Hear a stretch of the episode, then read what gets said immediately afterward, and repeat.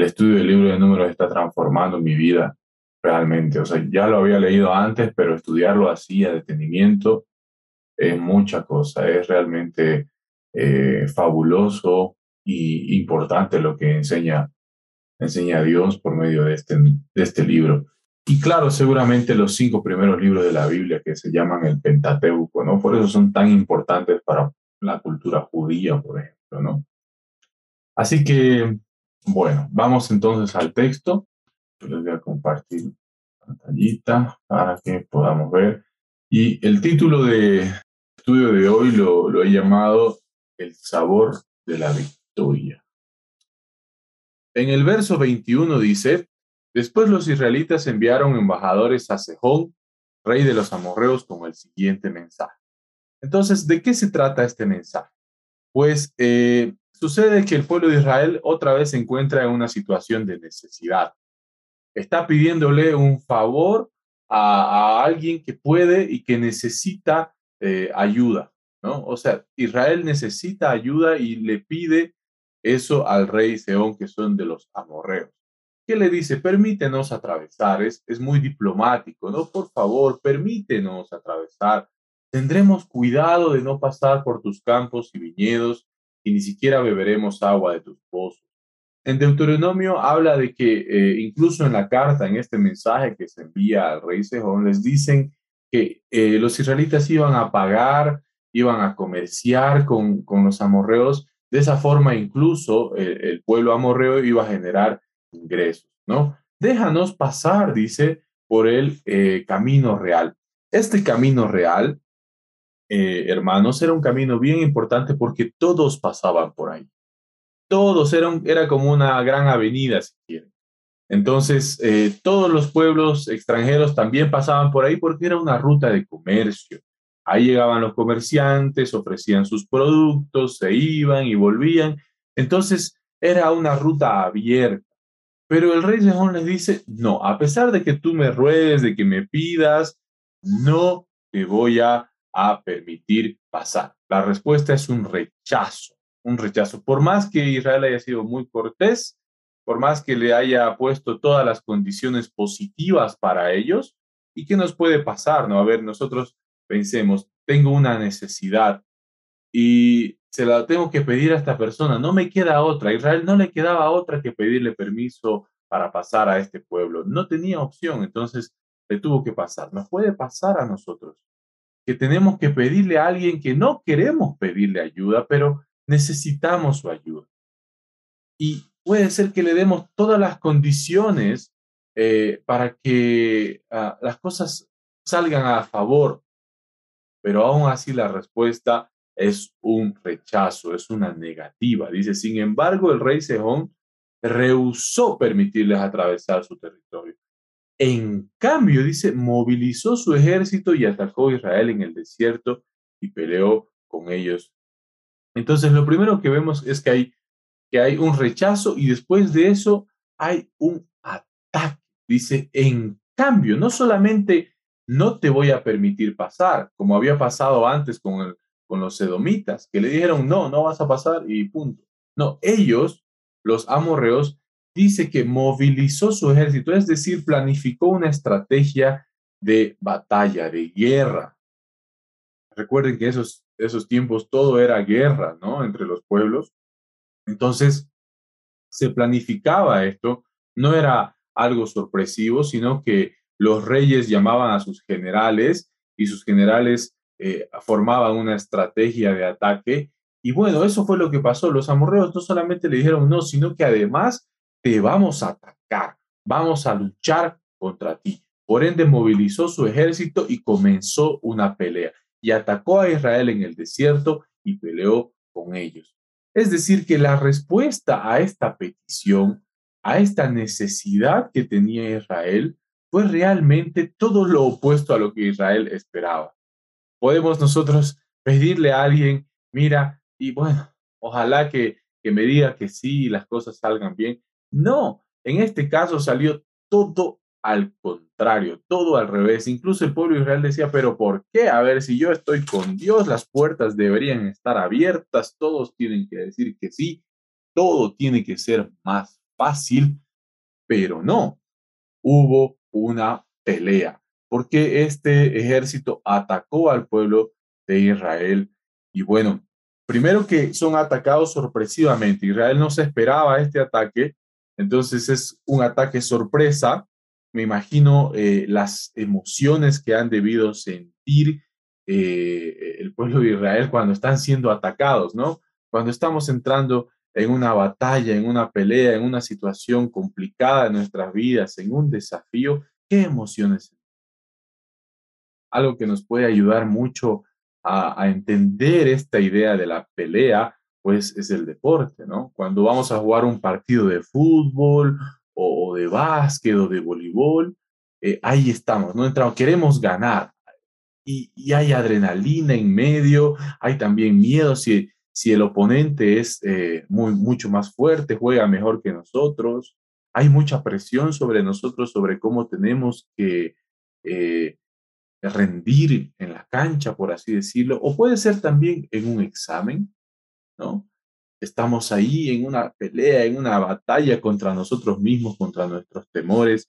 Y bueno, entonces tratemos de imaginar qué emociones estaba sintiendo Israel cuando ha pedido, puedo pasar y de repente, ¡pum!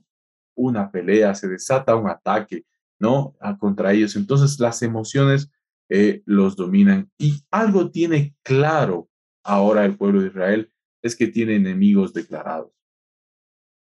En el camino se ha encontrado con diferentes dificultades y ahora se encuentra con una dificultad bien clara. ¿Qué?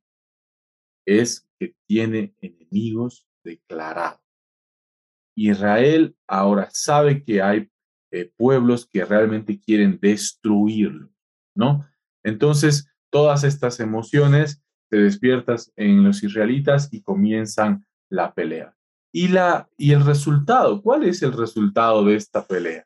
Lo vemos en el verso 24, 25, en el verso 30, 31, 32 y 35. Es de lo que más se habla en este estudio, de cuáles son los resultados de esta pelea. Una de las palabras que más se va a repetir en los resultados de esta batalla es que Israel ocupó en el 25 dice, de esta manera Israel tomó todas las ciudades amorreas y se estableció, se estableció eh, en, en ellas. En el 35 dice, entonces Israel ocupó su territorio. En el 31 dice, así pues el pueblo de Israel ocupó el territorio de los amorreos. Entonces se repiten también muchos versos, hermanos. Dice eh, masacraron a los amorreos, avanzaron, tomaron, se establecieron, incluyeron todas las aldeas alrededor, destruyeron, exterminaron, tomaron y expulsaron. O sea, él realmente, eh, el, el ataque sorpresa que el pueblo de Israel recibió, se tuvo que enfrentar directamente hacia una pelea pero los resultados que tuvo de esta pelea fueron bastante, bastante buenos. Si ellos antes tenían una ovejita, ahora tienen cuatro. Si antes no tenían agua, dice que ahora tienen los estanques de Esbón. En el libro de Cantares hay un poema muy hermoso que dice, tu cuello es como los estanques de Esbón, es decir, estaba lleno de agua estos lugares y ahora el pueblo de Israel ocupó, se estableció lo tomó como suyo. También en, en dice que había mucho, mucho, mucha área verde, mucho pasto y una de las ah, mayores fortalezas de Bazán era el ganado, porque como había tanto pasto, tenían muchos, mucho ganado. Por ende, ya no solo iban a comer maná los israelitas, sino que iban a poder eh, tener ahí sus animalitos y comer su carne. Es decir, el botín que recibe Israel como resultado de esta batalla es por todos lados bueno. Y al enemigo que tenían enfrente, pues dice que lo destruyeron. Ahora, esto no significa, hermanos, que nosotros vamos a ir y destruir a otras personas. No, esto significa, esto generalmente se refiere como metáfora hacia nosotros en nuestras batallas que tenemos contra el pecado. Esto también representa estas batallas, por ejemplo, la batalla que Jesús tuvo contra la muerte, ¿no? Dice que él venció a la muerte, destruyó a la muerte. Por lo tanto, nosotros somos más que vencedores. Eso nos enseña la Biblia, que en este camino ya no solamente avanzamos y proseguimos a la meta, sino que en el camino también vencemos, destruimos al enemigo, tomamos, nos establecemos. Y dice que el pueblo de Israel realmente, eh, los resultados de esta pelea fueron bastante buenos. Ahora quiero hacer énfasis en, eh, en el verso 24. Dice, así que los israelitas los masacraron a filo de espada. Vamos al verso 23, dice, en cambio, eh, el rey Sejón movilizó a todo su ejército y atacó a Israel en el desierto. Y el 24 dice, así que los israelitas los masacraron. Es, este verso 24 y esta pequeña palabra, así que, nos da a entender algo muy importante. Es que el resultado eh, de esta pelea en realidad ya estaba dado antes de que inicie la pelea. Por eso dice, así que, o sea, como consecuencia lógica, algo inevitable que iba a pasar es que los israelitas iban a ganar esta pelea. ¿Por qué? Porque Dios estaba con ellos. Los amorreos adoraban al rey Quemos. Este rey Quemos era el dios de la guerra. Supuestamente ellos adoraban al dios invencible, que en cualquier guerra ellos iban a ganar porque el dios Quemos estaba con ellos. Pero no, el Dios de Israel demostró su poder una vez más y así como ridiculizó a los egipcios y a sus reyes, también ridiculizó al rey Quemos y a aquellos quienes lo adoraban. Este así que nos dice, Dios iba a ganar esta batalla antes incluso de que se dé. Eh, eh, además que iban a ocupar esta tierra, ocupar esta tierra era parte también de la promesa de Dios. Eh, cuando pasa esta batalla, dice que la tribu de Rubén dice, nos vamos a quedar acá, nos gusta este terreno, aquí vamos a poner nuestras carpas y aquí vamos a vivir. Y así es, todo este terreno que están conquistando son las primeras tierras que conquistan de la tierra prometida.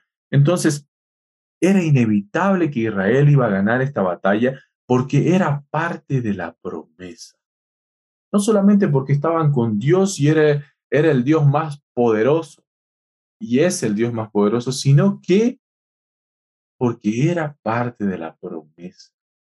O sea, Dios les iba a dar esta tierra sí o sí porque Él lo prometió. En Amos 2.9 dice, yo destruí al amorreo delante de ellos, cuya altura era como la altura de los cedros. Dice que los amorreos eran grandes, eran fuertes, eran altos. Dice, su altura era como lo de los cedros y era fuerte como las encinas. Yo destruí su fruto por arriba y su raíz por abajo. Es estos, cuando hablaban eh, los exploradores y decían, son gigantes los de la tierra prometida, no podremos vencerlos. Realmente era verdad. Eran hombres grandes, fuertes, preparados para la guerra. Aún así, la consecuencia lógica de esta batalla es que ellos, que Israel iba a ganar porque Dios así lo prometió. Este así que nos da a entender esa idea.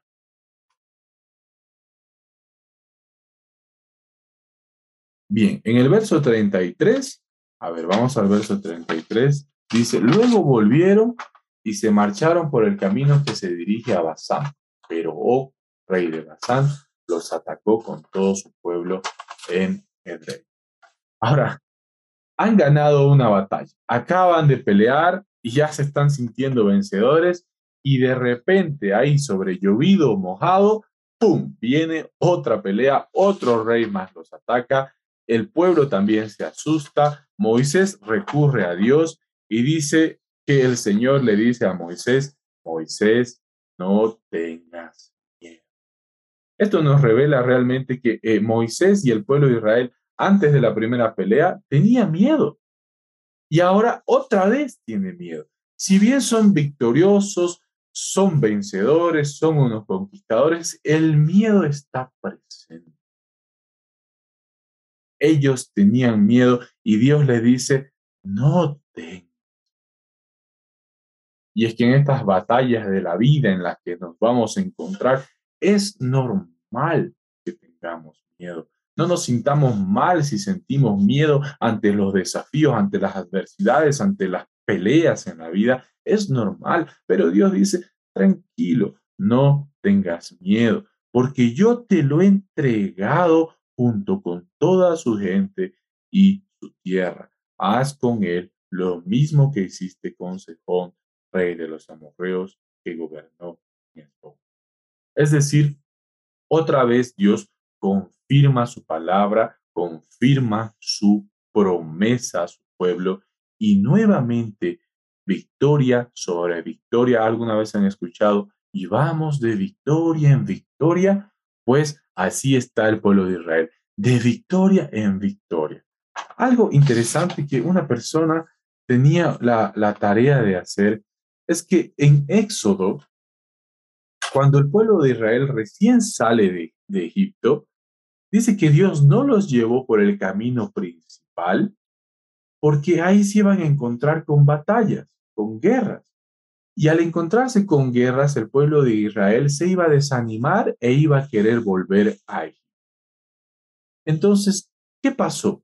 ¿Cómo es que el pueblo de Israel pasó de ser un pueblo muy temeroso, un pueblo que era siempre una víctima? Ellos siempre se estaban quejando, siempre estaban con inseguridad, incredulidad, con miedo, eh, como víctimas, ¿no? Siempre estaban culpando a los demás de lo que les pasaba. Incluso Dios, cuando recién salieron de Egipto, no quiso llevarlos por batalla.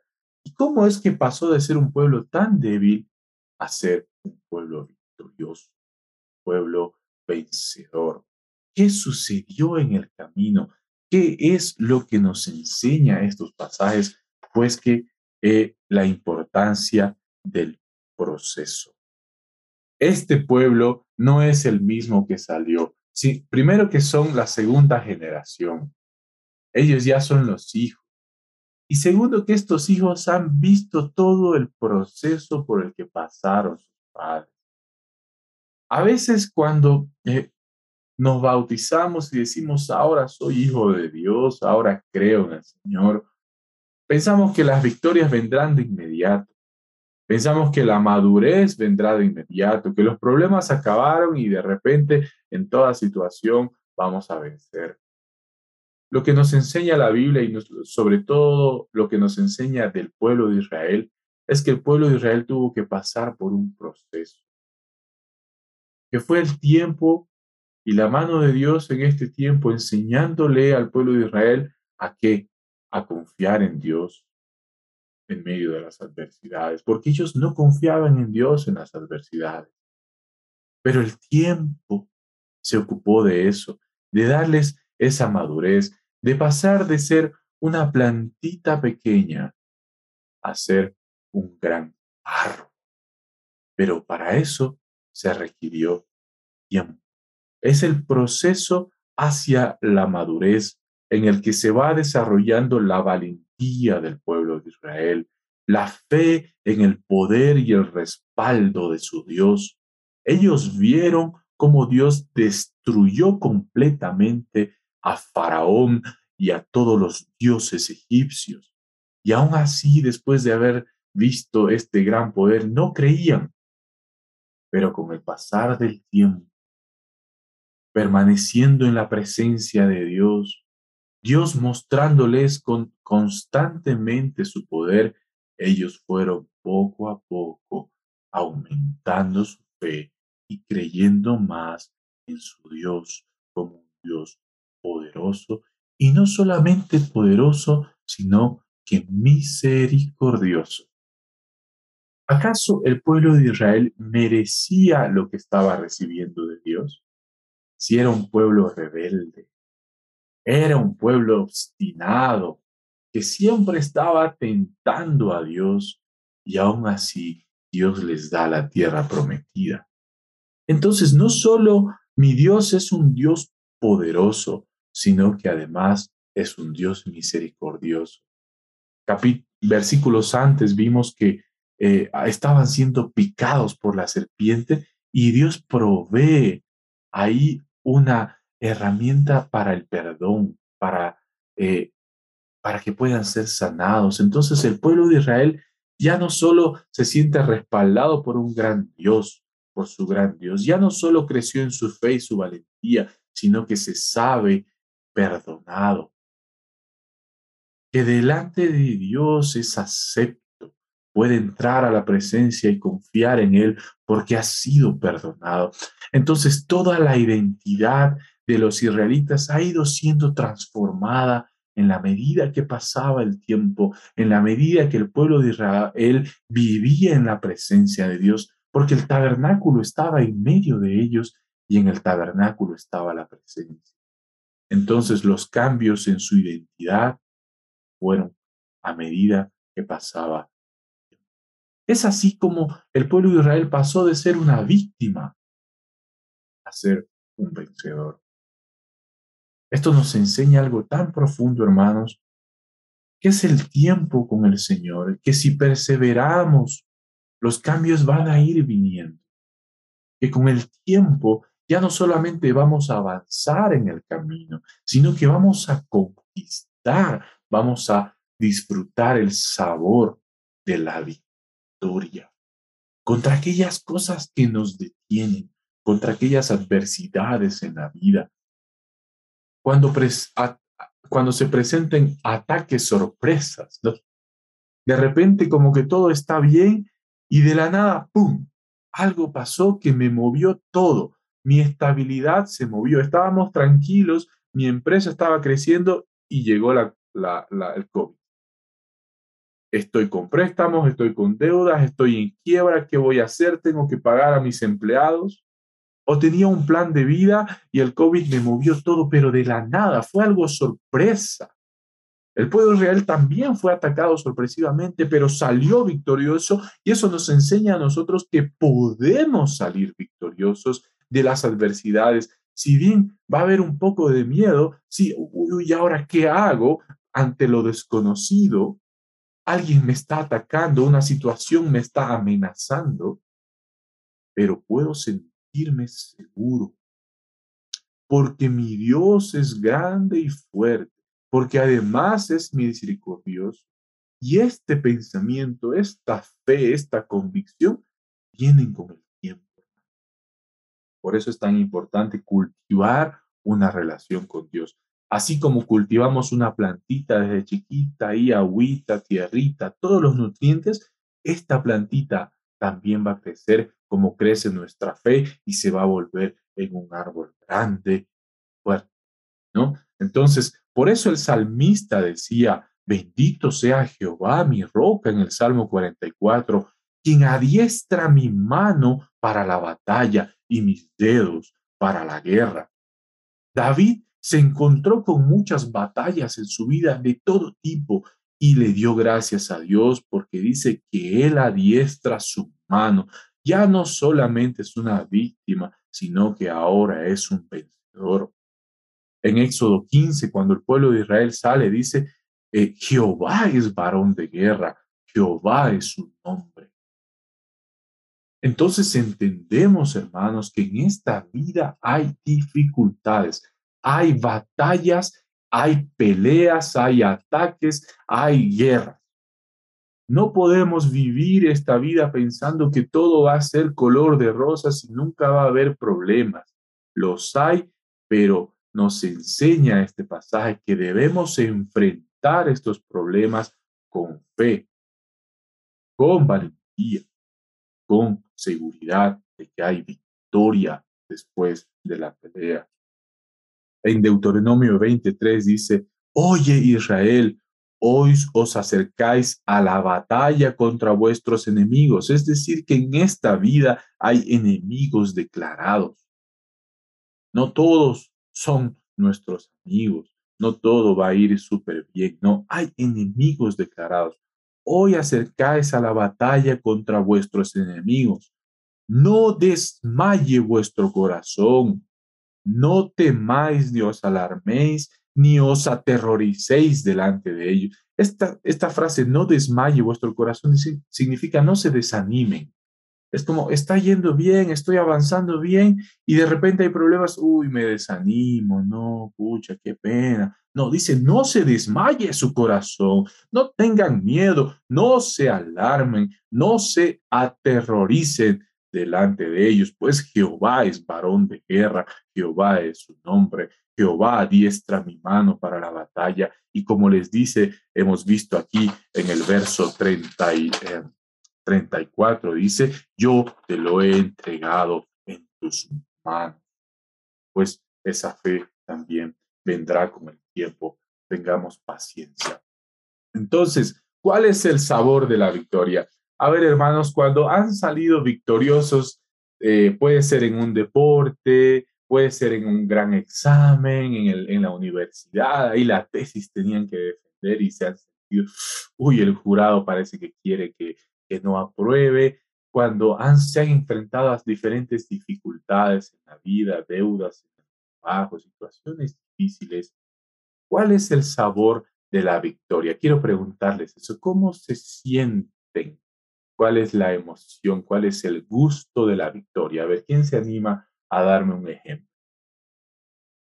En ocasiones, hermano, cuando así experimentas victorias en el Señor, conquistas, etcétera, llegas a tener un sentimiento profundo de realización en el Señor.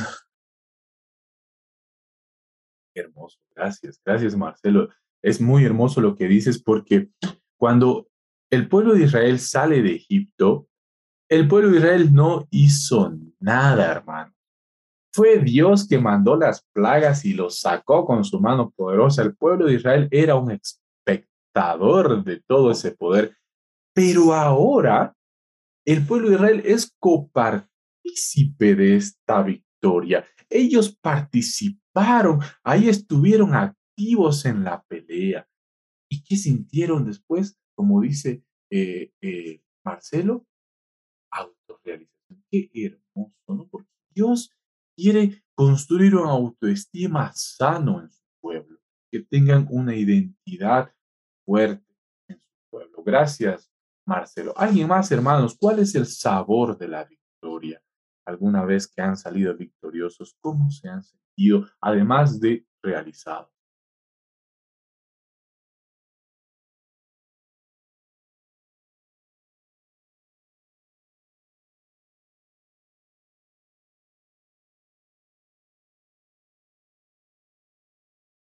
Hola Carlitos, eh, bueno, cuando uno obtiene victoria, eh, siente gozo, felicidad y como que te mm, sientes motivado.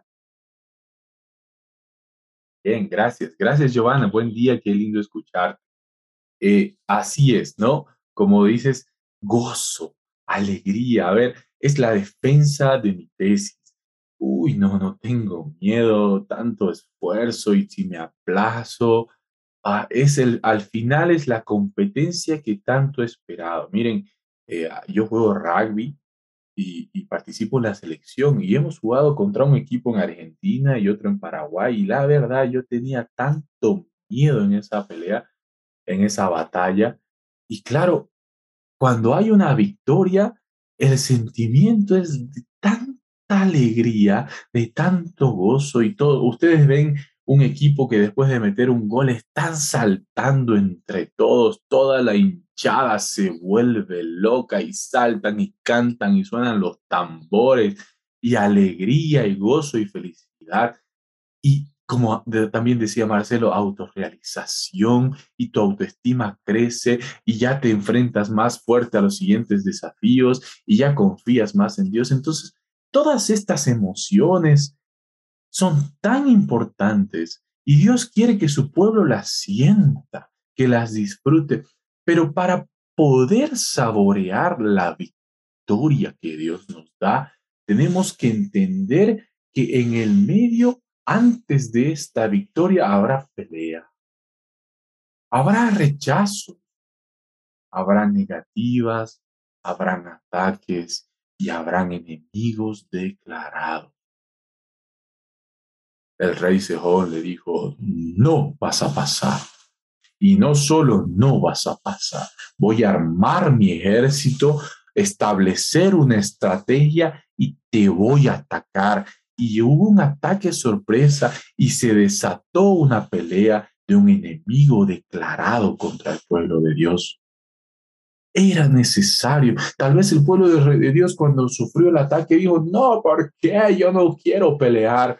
Pero solo así pudieron haber disfrutado el sabor de la victoria. Dice que el pueblo de Israel ocupó. Una y otra vez se repite esta palabra, ocupó la tierra el sabor de la victoria. Para disfrutar el sabor de la victoria es necesario entender que Dios es quien da la victoria. El verso 24 nos deja claro eso. No tengas miedo, yo te lo he entregado en tus manos. Habrán peleas, sí, pero las enfrentamos sabiendo que es Dios quien nos da la victoria. Debemos confiar en el proceso, hermanos, y perseverar. Tal vez en este momento de nuestras vidas hay victorias que anhelamos, pero que no podemos conquistar. Debemos permanecer. El que permanece, dice la Biblia, triunfará. Entonces, confiar en el proceso, así como una plantita no da fruto de la noche a la mañana, poco a poco va creciendo, va creciendo, así también nosotros. Es una hermosa metáfora la que nos presenta la naturaleza de nuestro desarrollo en la fe. Hay un proceso. El pueblo de Israel salió y cuando salió no quería ver peleas. Y Dios dijo, no, ahorita no, porque si ven ahorita se van a desanimar. Pero 40 años después, vamos adelante a conquistar. Entonces, confiamos en el proceso y confiamos en su misericordia. Hermanos, les pido, por favor, si alguien puede buscar el Salmo 136, que nos va a ayudar a entender el tema de la misericordia. Y mientras alguien lo busca, el último punto es que es necesario enfrentar la prueba con fe en Dios. No, no, no es que, ah, porque soy muy fuerte, yo soy muy inteligente, me he leído todos los libros al respecto, estoy muy preparado. No, no, no, no. Es Dios quien da la victoria. Recuerden que los amorreos, dice, eran como al, eran tan altos como los cedros y fuerte como las encinas. Entonces, no eran cualquier cosa, no eran unos debiluchos, no, pero el pueblo Israel ganó porque Dios estaba con ellos. Entonces enfrentamos la prueba no con fe en nuestras grandes capacidades, sino con fe en Dios y en lo que Él puede hacer. Amén, Carlitos. adelante, Amparito, por favor. ¿Qué dice el Salmo 136? 133, ¿no? 6, 6, 136. 6. Sí. Ya. Alabad a Jehová porque Él es bueno, porque para siempre es su misericordia. Alabad al Dios de los dioses, porque para siempre es su misericordia.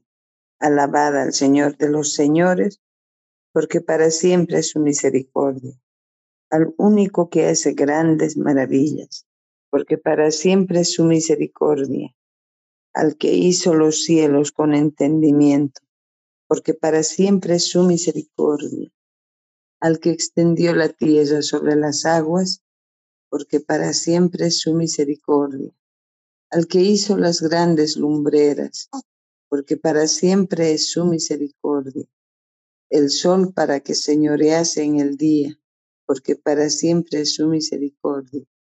La luna y las estrellas, para que se señoreasen en la noche, porque para siempre es su misericordia. Al que hirió a Egipto en sus primogénitos, porque para siempre es su misericordia. Al que sacó a Israel de en medio de ellos, porque para siempre es su misericordia. Con mano fuerte y brazo extendido, porque para siempre es su misericordia.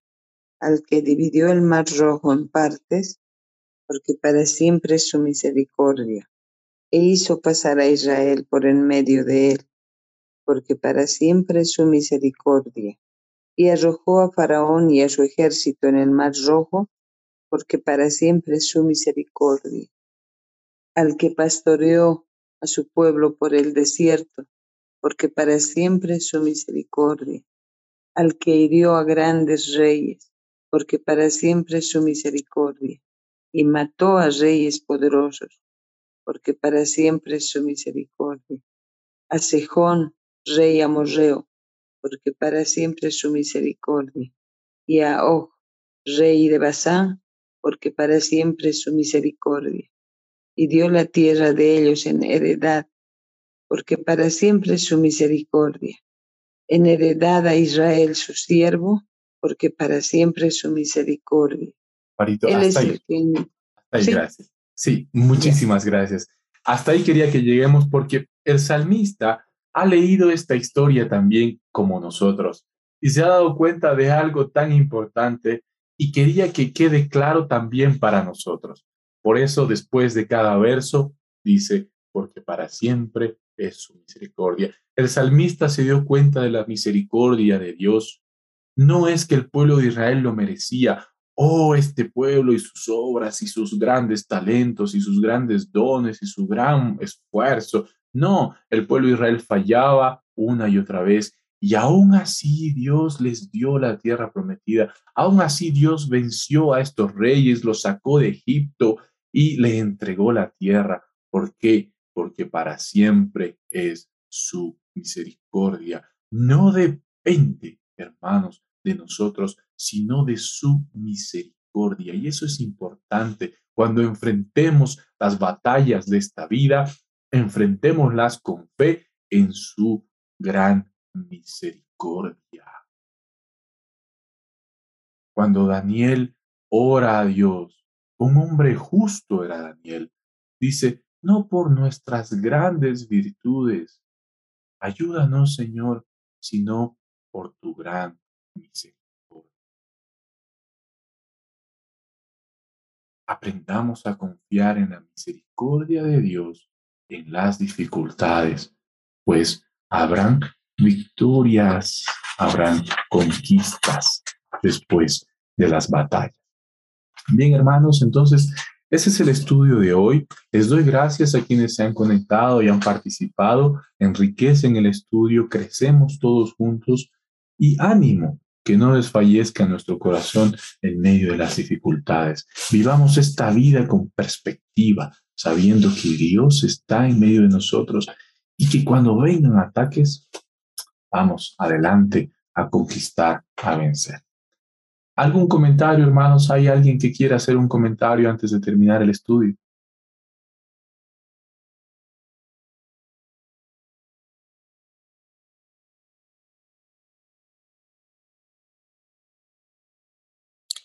Bueno, Carlitos, eh, muchas gracias por, por este estudio que, que realmente nos, nos edifica mucho, nos hace recordar lo, lo, poderoso, lo misericordioso que es nuestro Padre, ¿no? Jehová.